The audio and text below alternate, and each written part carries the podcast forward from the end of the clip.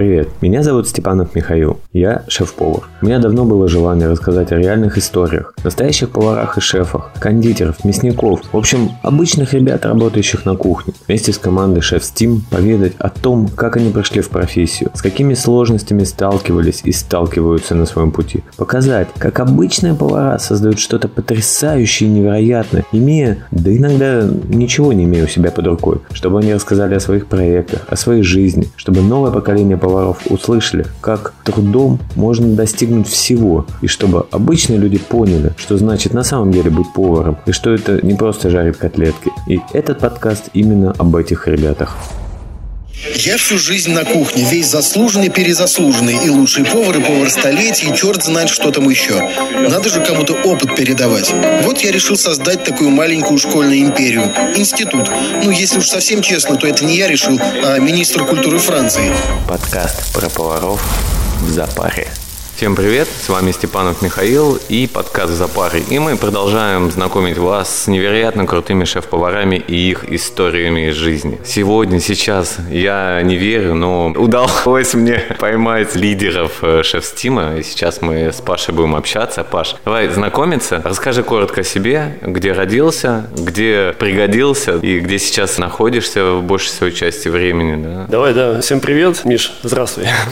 В общем, э, история такая. Я Родился я в Свердловской области. Всю сознательную жизнь живу в Москве. Это приблизительно лет э, с 9. С годика до 9 лет я, можно сказать, прожил э, в городе Батуми, это в Грузии, на Черном море. Приехав сюда, я ну, отучился в школе, понятное дело. Потом поступил в училище кулинарное, собственно, где я начал учиться кулинарии. В честь того, что мой дед и мой отец автомотогонщики, конечно, это новость далеко. Нормальный такой скачок. Далеко не хорошо отец воспринял. Это было просто для него трагично, но я люблю гонять, и любил гонять, и люблю гонять. Ну, раньше я просто гонял, да, а сейчас я уже, конечно, умеренно ездил, но и при случае, конечно, там на трассах погонять люблю. Но, тем не менее, отец на сегодняшний день как бы гордится, говорит, правильно все сделал, что выбрал свой путь. Ну и все, да, что там, 25 лет работаю поваром, больше 25, из них 15 лет шефом. Последние года три, наверное, уже занимаюсь больше так, знаешь, региональным, наверное. Ну, у тебя, да, у тебя очень много региональных региональных проектов, очень да. интересных, реально. Я все думаю, блин, я бы тоже хотел. Каждый смотрю, думаю, блин, ну что меня никто не зовет вообще? Я думаю, я бы с удовольствием и туда съездил, Миш, и туда, это вообще... Слушай, так я, ты знаешь, я кайфанул. Я, честно говоря, наверное, подсел на регионы, да, потому что, знаешь, есть такая фишка, что в Москве вот реально все можно достать. Реально все можно достать, проблем нету, да, как бы так. Проблем ну, в Москве тоже навалом. Что касаемо продуктового, проблем нет. Вот что касаемо в регионах, это кайф. Кайф в плане того, то, что в каждом регионе новые продукты, новая кухня, новые ребята, новые повара, там, официанты, все, все, все это новое, да, и это менталитет разный, разный подход к людям. И когда работаешь в нескольких разных регионах, начинаешь понимать все нюансы каждого региона. Я вообще, я кайфую от этого. И как раз вот именно заключается моя классная работа в том, то, что я вижу в каждом регионе свои нюансы и пытаюсь эти нюансы как-то Слушай, это вообще здорово. Вот я очень много коммуницирую тоже. Я, честно говоря, когда мне предлагают куда-то там поехать, меня даже вопрос не денег. Я говорю, ребят, вот просто, я говорю, привезите, я говорю, поселите, и все, и познакомьтесь с культурой, я вам все, что угодно сделаю, не надо денег. Я говорю, просто я хочу впитать, вот увидеть, как вы это работаете. Я говорю, не сколько я вам готов, я поделюсь всем, чем знаю. Я говорю, но я также хочу от вас получить, впитать вот эмоции, продукты. И это здорово на самом деле. Слушай, ты затронул вот образование. Смотри, давай постараемся ответить на этот вопрос более широко. Во-первых, какое у тебя образование? А во-вторых, вот этот вопрос сейчас с учетом активного, я бы сказал так, деградации компетенций поваров, ну, так оно и есть, да. Насколько тебе важно образование? Потому что я в основном сейчас работаю с фабриками, да, киченами, да, и я понимаю, что мне важны люди. А задача моя процессы дробить таким образом, чтобы эти люди могли выполнять любую операцию. Соответственно, вот как ты относишься к этому вопросу? Ну, я не принципиальный человек. Если у человека нет образования, я вообще даже не против, да. Если он хороший, рукастый человек и умеет знает, что делать. Я далеко не против. Но, тем не менее, считаю, что все-таки какое-то специальное образование, оно дает направленность. И если это правильное образование, правильное образование, то оно дает правильную направленность, и человек уже начинает формировать свое будущее именно вот с э, начального образования. А какое у меня? У меня среднее специальное образование, училище, там потом повышение разных курсов и так далее. Такое, ну, классическое, самое обычное классическое, знаешь, образование 90-х годов, так сказать. Да, собственно, у меня тоже техникум, ну, потом высшее образование. То есть, а по факту, что работа, вот образование. Да, то есть, да, да. Руками работаешь, чем больше работаешь, тем больше узнаешь, тем больше задаешь вопросов, тем больше получаешь ответов. Ну, да, да. Слушай, а расскажи о проекте, вот помимо гастрономического, условно говоря, локационных, да, вот именно, есть у тебя какое-то такое место твое, да, то есть твой ресторан или... Мое место. Да. Мое место, это, да, ресторан «Наше место». А, ты к нему, наверное, клонишь. Да. А, ресторан находится на Камчатке, полуостров Камчатка, в городе Ельзово, город совсем небольшой, а, и, собственно, всего 40 посадочных мест, летняя веранда плюс 20 посадок, ну, это на короткое время года, так сказать, по камчатским меркам. Ресторан локального продукта. У меня практически 80% продуктов – это то, что выращено, то, что добыто, то, что ну, добывается. Это дикоросы, это мясо, это рыба, естественно, там, ну, опять же, салаты, яйца, молоко, свинина, да. Это все то, что э, добывается, делается на Камчатке. Вот я максимально хочу это делать. Ну, понятное дело, что это 20% остается на привезенную. Ну, это все равно очень круто. Я считаю, что, в принципе, осознанность, локальность и безотходность – это такие столпы, вот, вот. на которых э, мы должны сейчас э, держаться, потому что это наше преимущество. Слушай, я, ты как раз сказал безотходность, да, сейчас у меня в ресторане делается именно, это единственное, наверное, место будет на Камчатке пока, где будет раздельный сбор мусора делаться, да, у меня на кухню заказаны модули специально, куда на кухне ребята будут отдельно кидать там пищевые продукты, там, ну, какие-то остатки, Пластик я имею в виду, да. Пластик, стекло там и так далее, дерево, все это уже потихонечку делается. А на Камчатке, к сожалению, нету перерабатывающих заводов, где это все принимается, но тем не менее я хочу создать вот именно эту ячейку, где это уже есть, но в дальнейшем все равно мы к этому придем, а у меня ресторан уже будет подготовлен, повара, кто у меня работают, они станут шефами, и они уже с, с этой культурой будут распространять дальше. Ну, я считаю, что это такая вот личинка уже. Это каждый должен стремиться в некое своем... Знаешь, есть такое понятие, недавно вычитал, называется кукунинг. Как бы звучит на самом деле смешно, но если понять от какого слова, это от слова кокон, это когда ты создаешь вокруг себя среду, угу. и, невзирая на все внешние факторы, стремишься создавать ту среду, которую ты хочешь. И вот то, что ты говоришь, мне кажется, как раз об этом. И каждый должен у себя в головах, в умах стремиться к этому, и тогда мы сможем повлиять не только на вот свою среду, да, но да. и привлечь к этой среде всех остальных.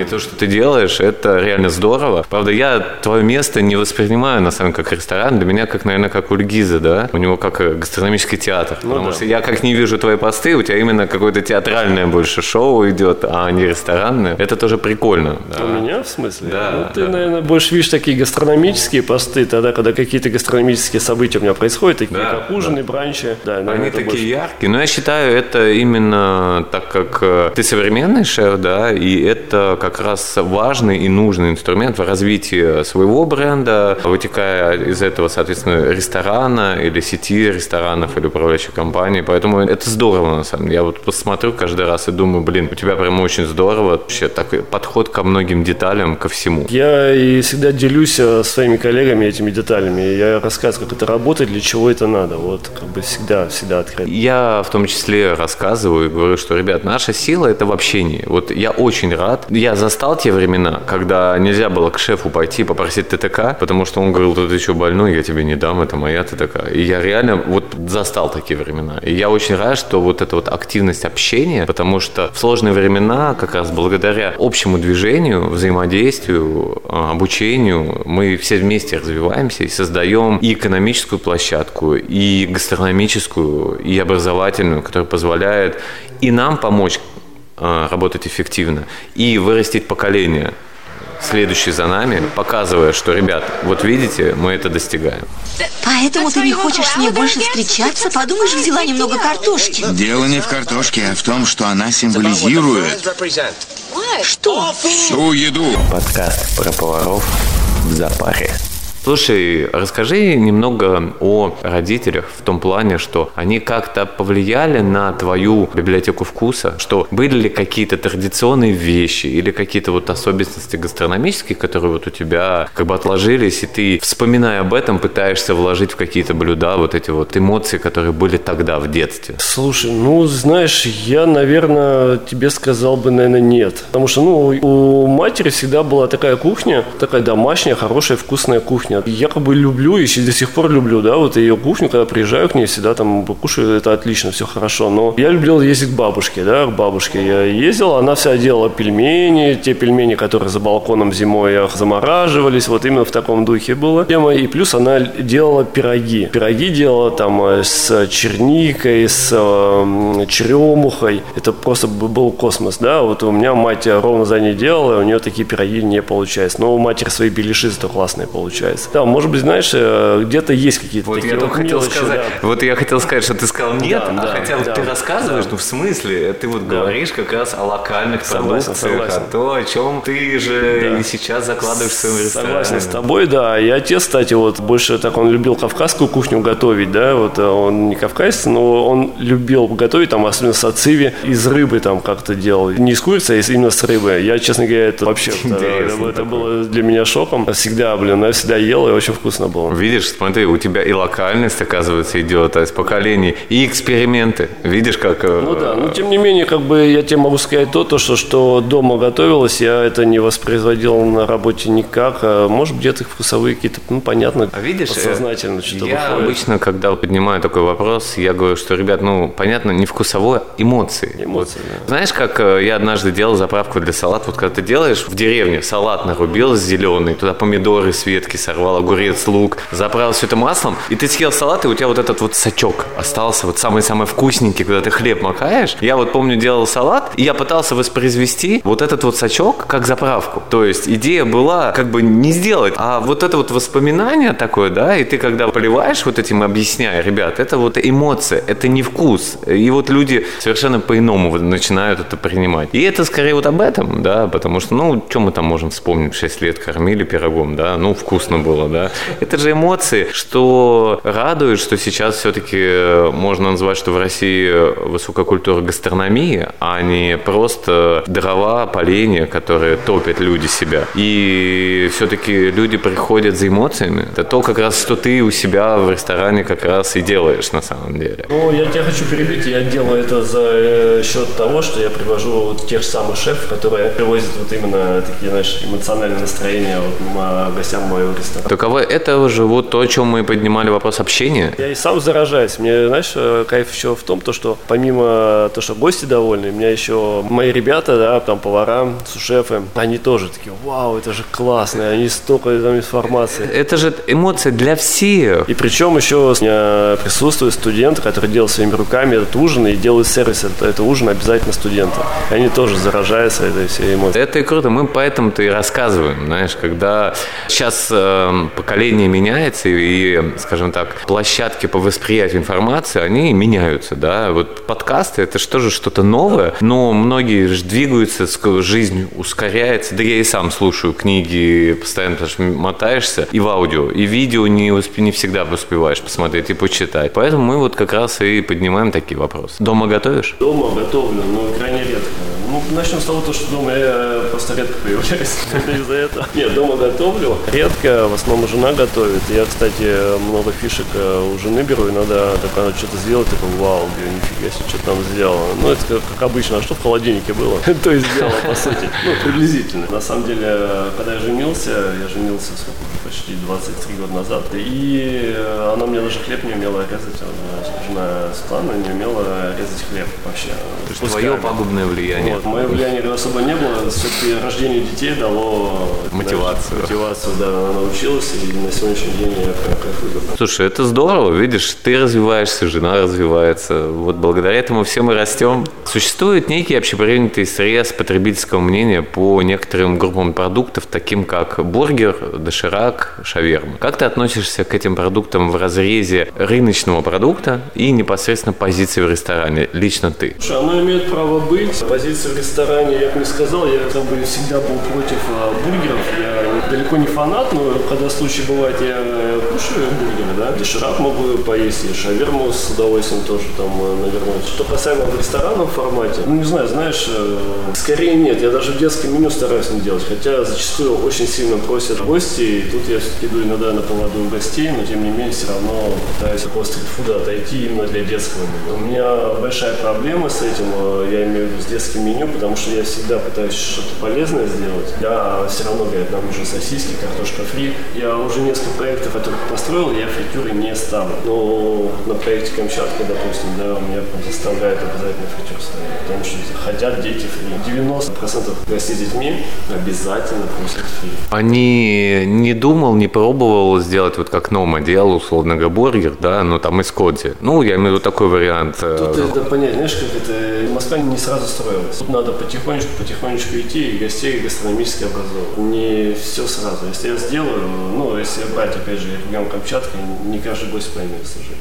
Ну, это наша работа все-таки, Знаешь, наша... такой пример был. Я поработал в ресторане Монте-Кристо в Москве на Академической. Семь лет я его открыл, собственно, и почти закрыл, можно сказать, да, как бы, ну, на срок аренды, так сказать. Точнее, он закрылся без меня, я ушел, и а, они там в течение там полутора лет закрылись. Ну, не суть. И когда я запустил пивную кухню, там был пивной ресторан, гастрономический пивной ресторан, такой хороший, двухэтажный, прям вообще шикарно. Гости, когда приходили, ели ролики, там, шашлыки, все там с пьем, да, я начал там а, как бы экспериментировать, всякие там, а, там молекулярочки, да, не добавлять какие-то там э, эксперименты где-то итальянской кухни. Гость меня вызывали, говорит, Паш, что за хуйня какая-то, блин, мы это, ты что, мы сюда пиво пришли есть, а не с твоими пенками, блин. И все, я такой, блин, ну да.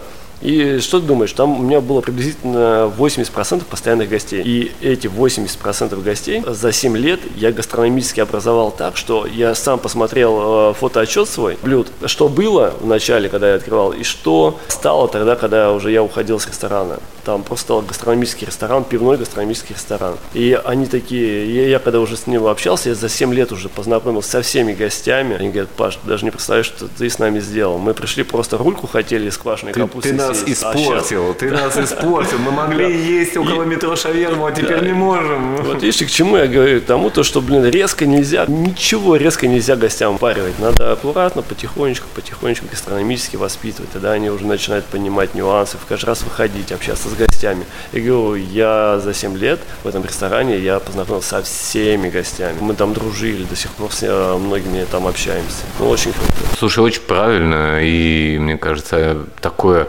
безошибочное а, отношение, это здорово. А, Поэтому, в принципе, я могу по поводу даже сказать то, то что вот э, на сегодняшний день, да, ресторан «Наше место» на Камчатке, там у меня простая кухня, ну, достаточно простая, понятные блюда, да, а, основная масса блюд, она понятная. Но, тем не менее, как бы я потихонечку, потихонечку ввожу всякие э, новинки, потому что гости уже постоянно появляются, приходят, смотрят. Опять же, на поваров смотрю, а я вижу то, что они привыкают к одному меню, да, я начинаю усложнять блюда. Потихоньку, потихоньку, потихоньку. Раз это небольшая нагрузка на поваров, два, это небольшая такая эмоциональная нагрузка на вкусовая нагрузка на гостя, да, и потихоньку, потихоньку, ну, опять же, есть какие-то определенные блюда, хорошо продаваемые, я их не трогать даже не собираюсь. Ну, это правильно, на самом деле. Гость э, нравится, он советует своим другим гостям. Расскажи о каком-нибудь смешном, курьезном случае. Это долгая история, но если в пару словах рассказать. Я работал поваром э, в ресторане э, «Пивная бочка» на «Динамо» в Москве. И у нас была девочка, у нас было две кухни. Одна большая кухня, одна маленькая кухня. И, значит, э, я работал на большой кухне, потом я на маленькой кухне работал. На маленькой кухне, когда какой-то продукт заканчивался, там надо было из зала в зал бегать, да, через зал, либо через улицу. И когда официант приходила, говорит, где мой там суп? Говорили, у нас там на суп нету там э, креветок. Она говорит, сейчас принесу, и бежала постоянно на кухню. И тут за пара, блин, я не успеваю заказики отдавать вовремя. И она прибегает один раз, где мое блюдо? И убегает. Я, где мое блюдо? Я говорю, пять минут. Ну, стандартные пять минут поварские, да, эти. Пять минут, она опять прибегает,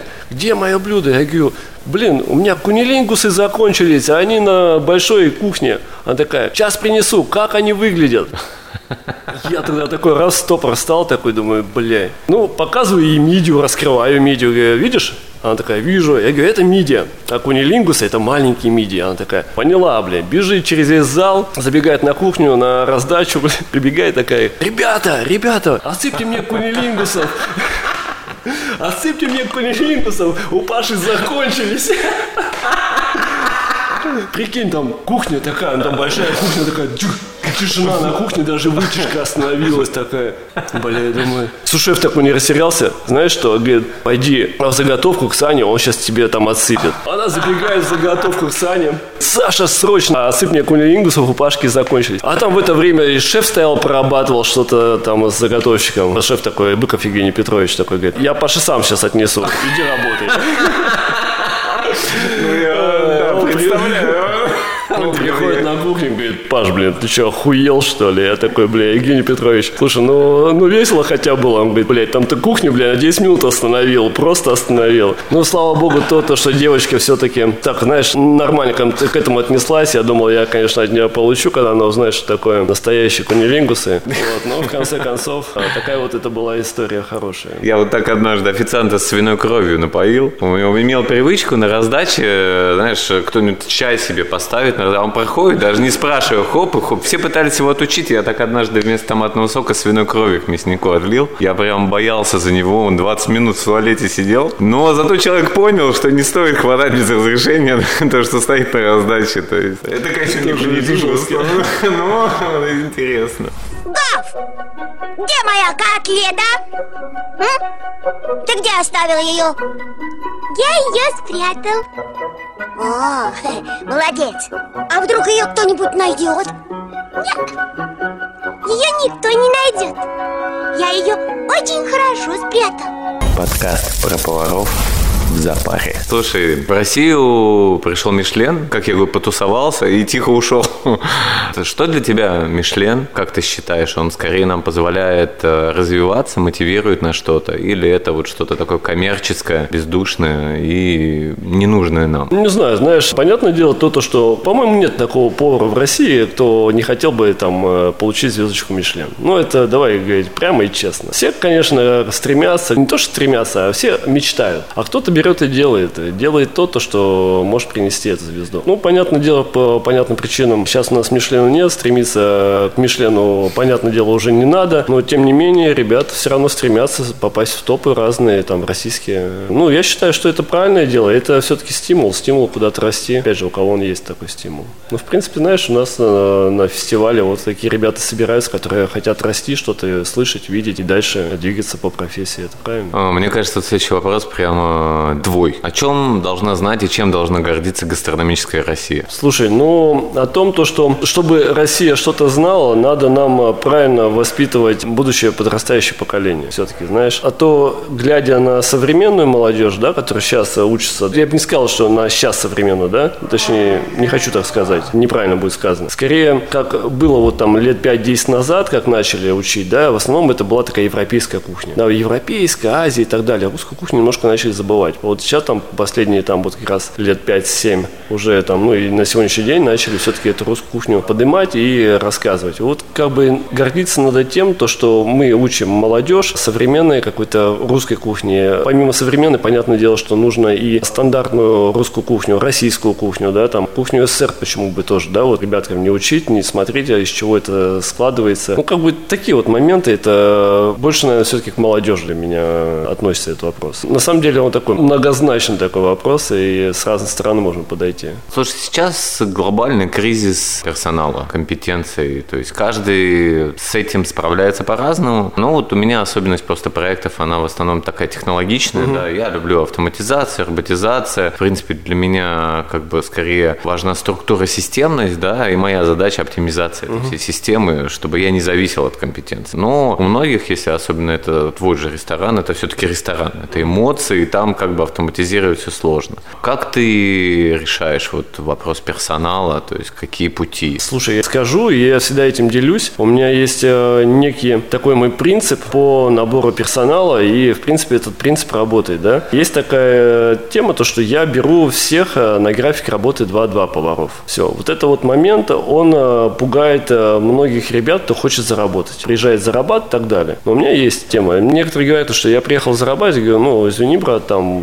пойди заработай в другом ресторане. Но у меня ты работаешь 2-2. Почему? Потому что я хочу, чтобы два дня ты работал, два дня ты отдыхал. Потому что бывает так, то, что два дня ты просто въебываешь, как, как не знаю что, а потом два дня ты идешь на другую работу и там еще херачишь. И потом через месяц спустя ты вроде бы говоришь, я нормально работаю, но это такая сопля мне уже не нужна. Поэтому я всегда 2-2 для всех. И это отпугивает тех людей, кто хочет заработать. Но привлекает тех людей, кто именно хочет заработать, а именно хочет развиваться, смотреть. Это раз. Два, как бы я постоянно делаю какие-то обновления в меню. Постоянное обновление ланчей, обновление завтраков, обновление а-ля привоз шеф-поваров, какие-то разные гастрономические события. И поварам это нравится, тем, кто хочет. Тем, кто хочет просто работать 2-2, учиться, отдыхать, чтобы был какой-то отдых, да, человеческий, семьей заниматься, себя там восстанавливать после работы. И вот эти моменты как раз на людей действуют. Я уже тебе могу сказать, то, что у меня в Москве было два проекта именно по этой системе, у меня 90% были постоянные повара, постоянные, никто не менялся. Я как набирал, они все работали, и никто не менялся вообще. А какой? Еще с Монте-Кристо, это уже три проекта, да. Я как раз в Монте-Кристо эту систему и завел. Сейчас на Камчатке такая же тема, да. Но на Камчатке, конечно, где-то сложнее, где-то проще, потому что там все-таки ценник зарплаты все-таки больше, да, и ребята приезжают, ну, приезжают на такую хорошую зарплату достаточно, да. Но, тем не менее, все равно они приезжают развиваться, смотреть новый продукт. И опять же, я максимально сейчас стараюсь сделать график 2-2, чтобы они два дня работали, два дня отдыхали обязательно. Как бы такие моменты. Это график работы, это стабильная зарплата, это гастрономически все-таки как-то образовываться, ну и профессионально, да, расти, образовываться, смотреть. Ну и понятное дело, то, что это от коллектива зависит. Я не люблю, конечно, так говорить, я только за, за то, что ребят приезжают из других регионов, ну, не регионов, стран, да, только за. Но, тем не менее, когда трудности перевода есть большие, это сложно работать. И когда нет трудностей перевода, тогда уже, опять же, коллектив э, собирается достаточно хороший и интересный. Слушай, второй болью у нас у всех это качество продуктов. У тебя угу. твой проект имеет локальную такую особенность, и я понимаю, что ты скорее сталкиваешься с другим порядком сложности в этом направлении. Или наоборот, проще? Вот, вот. Нет, нет. Камчатка это очень сложный регион, на самом деле очень сложно. Но тем не менее справляемся, да. Но то, что большая часть локального продукта, это сейчас вот лето более-менее еще нормально, да. Зимой все-таки это сложнее. Зимой сложнее, почему? Потому что все-таки зима, а, это зима. На Камчатке это зима. Она не такая холодная, как в Москве, но тем не менее там достаточно много снега. Значит, суть в том, то, что, ну, возьмем проект э, на Камчатке. Салаты, э, там, помидоры, огурцы, это начинает там э, вырастать вверх. Естественно, там меню я переделываю так, чтобы где-то было минимум овощей. Почему? Потому что если у меня будет много овощей, у меня все блюда просто вырастут в цене. Гости покупают овощи, понятное дело, там какие-то салаты, нарезки несут, где идут свежие овощи. Они покупают, но все равно ценник вырастает, и там проще купить даже ту же просто кусок мяса, чем салат из огурцов. Поэтому там уменьшается количество, увеличится больше таких салатов из отварных каких-то овощей, ну такие, знаешь, зимнего формата. Но это есть нюанс все-таки Камчатки. Слушай, а я вот общаюсь, ребят, вот именно, скажем так, из другой части нашей страны. И особенность они говорят, что у нас морепродукты, они в основном приезжают московские. Да. Что локально вот э, так поставлена работа, что их вылавливают, везут в Москву, из Москвы возвращают. Да, есть такая тема. Я с логистами на эту тему общался. И говорю, почему как-то непонятно, что у нас там добывается на Дальнем Востоке, все равно идет в Москву, а потом идет по Дальнему Востоку. Эта вся логистика устроена, ну, по сути, правильно не только для России. Так э, делается почти во всем мире. Там есть такой момент,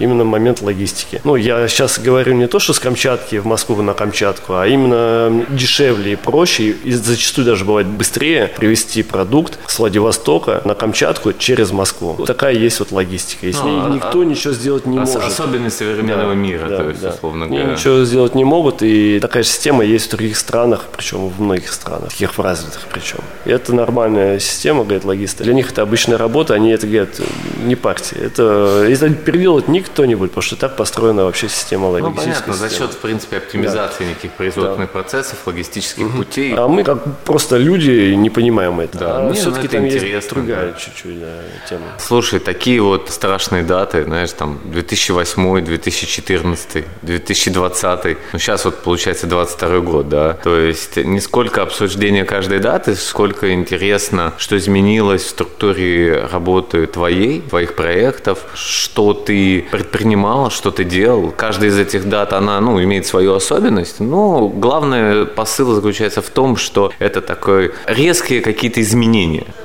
Да, вот. Вот можешь рассказать не сколько про каждую дату, сколько вот как в таких ситуациях поступать, как ты поступал, что у тебя происходило? Слушай, я тебе могу сказать так. Не бывает э, плохих или хороших там э, властителей, да, каких как могут назвать там или президентов, э, там боссов на работе. Не бывает э, плохих интересных дат, черных белых полос. Это просто у человека в голове. Есть моменты, его надо взять как-то решить. Вот и все. Я всегда на это отвечаю так. Если что-то случилось, значит надо взять и сделать сделать для того, чтобы. Слушай, э, на самом деле, вот сейчас вот приятно вот э, увидеть тот факт, что несмотря на все сложности, которые, да, сейчас возникают, ты не видишь никакой паники, знаешь, ты смотришь и говоришь, приятно посмотреть, что люди, а, ну, сейчас так, ребят, ну что, просто Не-не-не. работаем. Ну, ты, возможно, не так понял. Эм, Я не говорю, что это плохо, да, но на данный момент вот что есть, то есть, и что я могу в, этой, в этот момент сделать. Я Не, вот я скорее, я понял, я имею в виду наоборот, я поддерживаю твою мысль. Я имею в виду, что, ну, это событие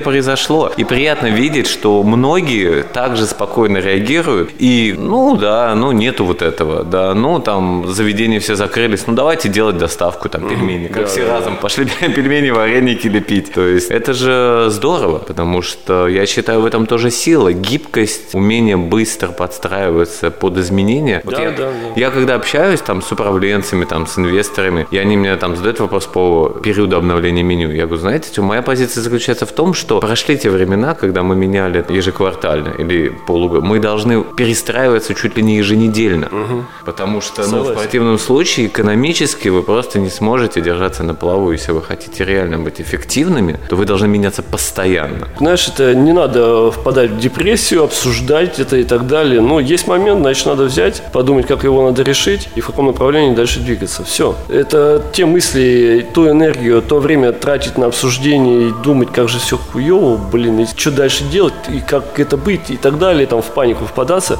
смысл, если все равно это уже настало. Значит, надо взять и что-то предпринять так, чтобы пойти в нужное направление дальше. Берем и делаем. Кормить людей, ребят, что вы думаете? А Вот, вот, вот это вот круто. Что посоветуешь 17-18-летнему повару или человеку в таком возрасте, который вот хочет прийти в нашу профессию? Э, учиться, смотреть, наблюдать э, и понимать вообще в этом возрасте, точно ли ты этого хочешь. Потому что иногда некоторые, вот у меня попадаются повара, и до сих пор я знаю таких, которые отдали там лет 10 своей жизни профессии, а потом говорят, я что-то как-то понял то, то, что вот, сука, я поработал, что-то это не мое. И, блин, 10 лет жизни отдать ради того, чтобы... ну, Сознать. да, не своим делом заниматься, я от этого не понимаю. Как раз именно в такой возраст. У меня приблизительно сын такого возраста, вот как раз сейчас я ему и говорю, то, что ты определись, смотри, понаблюдай, У нас вот, ты хочешь пойти. К сожалению, в России не развита система именно, знаешь, такой стажировки, что можно было вот там, хочу там юристом быть, там, поваром, не знаю, водителем дальнобойщика. И ты мог бы неделю-две поработать в каждом э, из профессий, чтобы тебя провели и от и до показали. Они просто там привели, там, ну, документы перебирай, сканируют, да, то есть человек не понимает, как оно. Я не, думаю, ну сейчас же есть в школах там э, какое-то дополнительное, не дополнительное образование, как же оно называется, ну не суть. Как раз именно в школы, там 8, 9, 10 классы направляют э, в разные колледжи, чтобы они посмотрели, как, Ага. э, да, как это, У меня ну, по крайней еще- мере, в Москве это у меня точно еще есть. ребенку 8 лет, я еще не дошел Да. до этого. Не, эта тема есть, и они направляют в разные институты, их э, они институты и в техникумы отправляют э, именно посмотреть. Слушай, ну это э, круто, что тогда это развивается, да. Это есть, есть. Ты знаешь об этой его причуде? Да, да. Джонни делится едой. Подкаст про поваров в запаре. Слушай, а основные серьезные вопросы закончились? У меня последний таблиц такой. Один Давай. вопрос, один ответ. Давай. Да, такой, не сильно погружаться в смысл. Что такое вкусно? Вкусно нету точного понятия, как у меня вкусно, это когда реально вкусно, а не вкусно, это невкусно. Быть поваром это. А это классно. Первое блюдо, которое ты приготовил. Печенье из крахмал. Как тебя наказывали на кухне? Я даже... Не наказывали, не отложилось. Не, не, наказывали, конечно, наказывали. А, вру. Все, наказывали меня. Меня на полгода понизили до повара второго разряда. Я был грузчиком два полгода. О, ничего себе. Как ты наказываешь на кухне? По-разному, только не финансово. Главное качество для повара. Быть умным. Фильм или сериал, который отражает нашу профессию. Ну, если вспомнишь. Повар на колесах, Ну, большая да, жатва. Да, Дж- Джонс еще. Э, да. Повар Адам Джонс. Да, Вкус да, жизни. Вкус жизни, да, интересно. Когда не давать чаевые? Я, знаешь, я всегда даю чаевые, у меня такого не бывает шпиль, да. Хочешь свой ресторан? Да, Татарский камамбер – это... это что-то нечто. да. Ну, я же говорю, нету смысла. Главное же вопросы просто это больше фан. Это у Ильгиза спроси, да? Я у него спрашивал, он сказал, я не знаком с этим. Сколько часов в сутки спишь? Опа, это хороший вопрос. В лучшем случае 9, в среднем 5-7 максимум. За что можно выгнать гостя? Никогда не бой всегда прав, я считаю. Гастрономическая гордость СССР. Оливье, мой любимый салат. Кстати, впервые кто-то так ответил. Да. Как стать поваром? Пойти учиться на него. Должны ли официанты делиться с поварами чаевыми? Думаю, нет. Резал пальцы? Ну, естественно. Подъедаете на кухне? А, За госями а, табу. Куда девается недоеденное? Недоеденное выкидывается однозначно. Зачем делать волны на пюрешке? Ну, для красоты. Ты? Блюдо – гордость. Блюдо и гордость. Люблю коноплян медовик. Самое сложное в работе шеф-повара. Стресс, выносливость. После работы я обычно После работы обычно э, домой, но не то, что поспать, поработать, наверное. Так оно обычно бывает. Если бы не стал поваром, то что бы произошло? Я Был бы автомотогонщиком. Да, кстати, у тебя же семейная династия. Чем занимаешься в свободное время? Последние лет пять работаю. Любимый ресторан. Наше место. Спасибо тебе огромное за то, что удалось выделить время. Мне кажется, всем будет очень интересно послушать. Спасибо. Тебе спасибо. Спасибо, что пригласил. Счастливо. Подкаст про поваров в запаре. Хотелось выразить слова благодарности сообществу шеф-поваров Шеф Team, в том числе благодаря которому получил записать этот подкаст. Также всем поварам-участникам, кто проявил желание и возможность поучаствовать в записи этого подкаста. Помимо этого, я хотел рассказать еще о том, что кроме подкаста по шеф-поваров в запаре, я записываю подкаст «Давай сейчас», который посвящен бизнесу на маркетплейсах. Если вам будет интересно, буду рад, если вы пройдете и послушаете один или несколько выпусков. И очень буду рад, если вы поставите лайки и подпишитесь на данный подкаст или подкаст «Давай сейчас». Спасибо вам большое. Хорошего дня, хорошего настроения, счастья, любви. Подкаст про поваров в запаре.